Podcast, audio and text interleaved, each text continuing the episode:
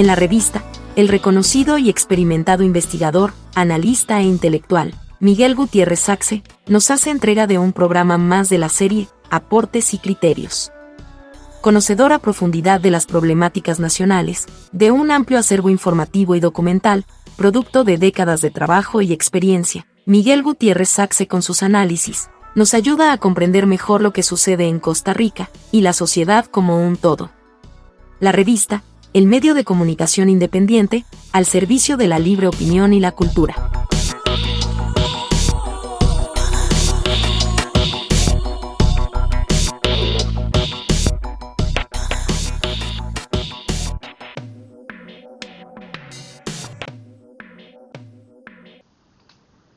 Revisito este asunto de la caja con novedades. La deuda del gobierno con la caja creció el último año y este ya llegó a más de 3.2 billones de colones. Esto es alrededor de la mitad de todo el presupuesto anual de la Caja Costarricense de Seguro Social. Pero ya el gobierno no sigue con la cantinela de que la caja está quebrada quizás se dio cuenta de que para decirlo debe confesar que no quiere ni piensa honrar esa deuda. Es mejor, pensará, con lógica descuidada, abandonar esa fundamental premisa, pero seguir adelante con su ruta. Ahora lo fundamenta en un viejo y creciente problema, las largas listas de espera que ya llegan al millón. ¿Qué sabemos ahora? Conocemos que se habilitó el artículo 78 de la ley de contratación que permite, en caso de inopia, la compra de servicios de proveedores privados. Sabemos que la presidenta de la Caja quiere desentenderse de las pensiones del régimen no contributivo, una acción pública con impacto directo en la pobreza que ha sido bien administrada por la caja con criterio técnico para pasarla al Ministerio de Trabajo.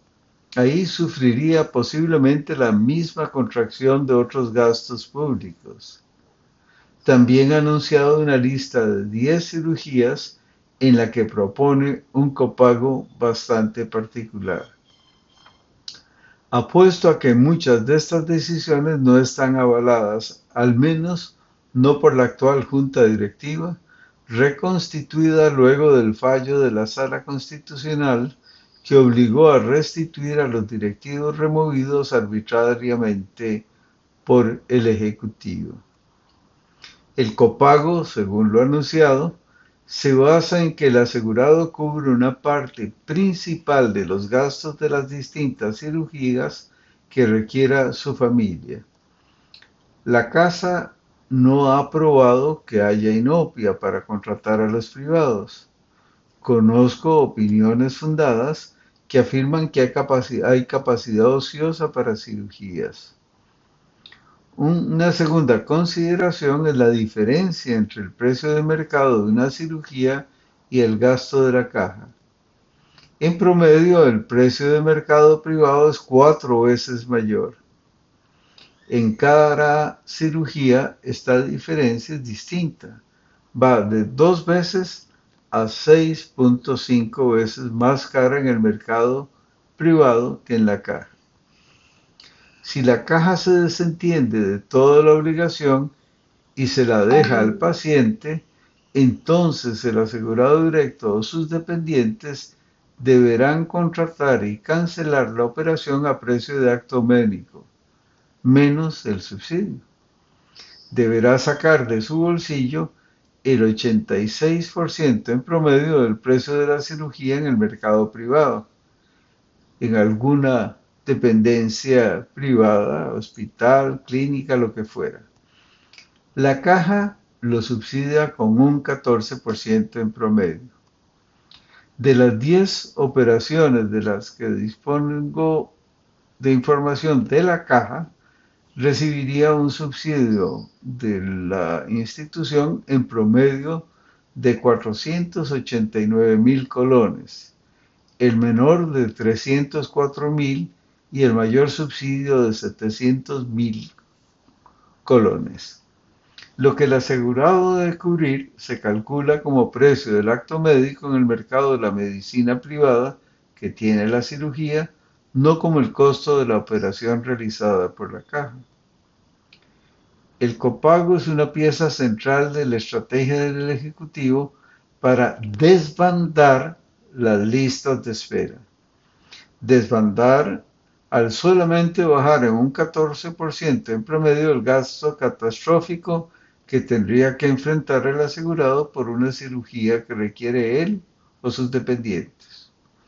O dicho en otras palabras, la caja costarricense casi que se desentendería de su obligación contractual, otorgaría un subsidio modesto y dejaría que el asegurado se enfrente al mercado privado, solito a su suerte, mala por lo demás.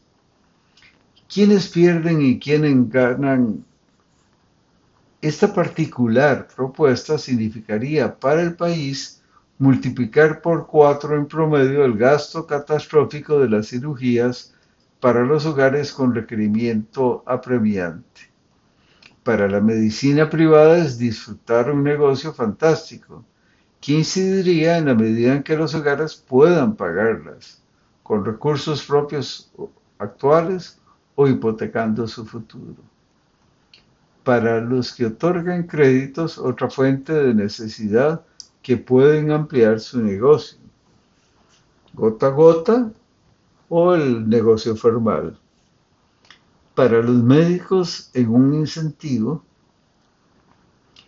para dejar de recibir un salario cobrar por acto médico, guardando el juramento de Hipócrates para mejor oportunidad. Migrado de la caja. Fortalecería esto la salida masiva de especialistas de la caja. Para el asegurado es enfrentar un gasto catastrófico. En síntesis, a como lo proponen, es el peor negocio para el bienestar de la mayoría. Ya basta.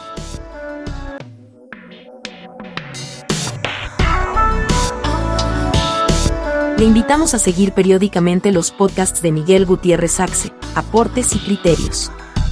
Puede encontrarnos en las principales plataformas de redes sociales, como la revista CR, el medio digital independiente para la opinión, el análisis, la información de actualidad y la cultura.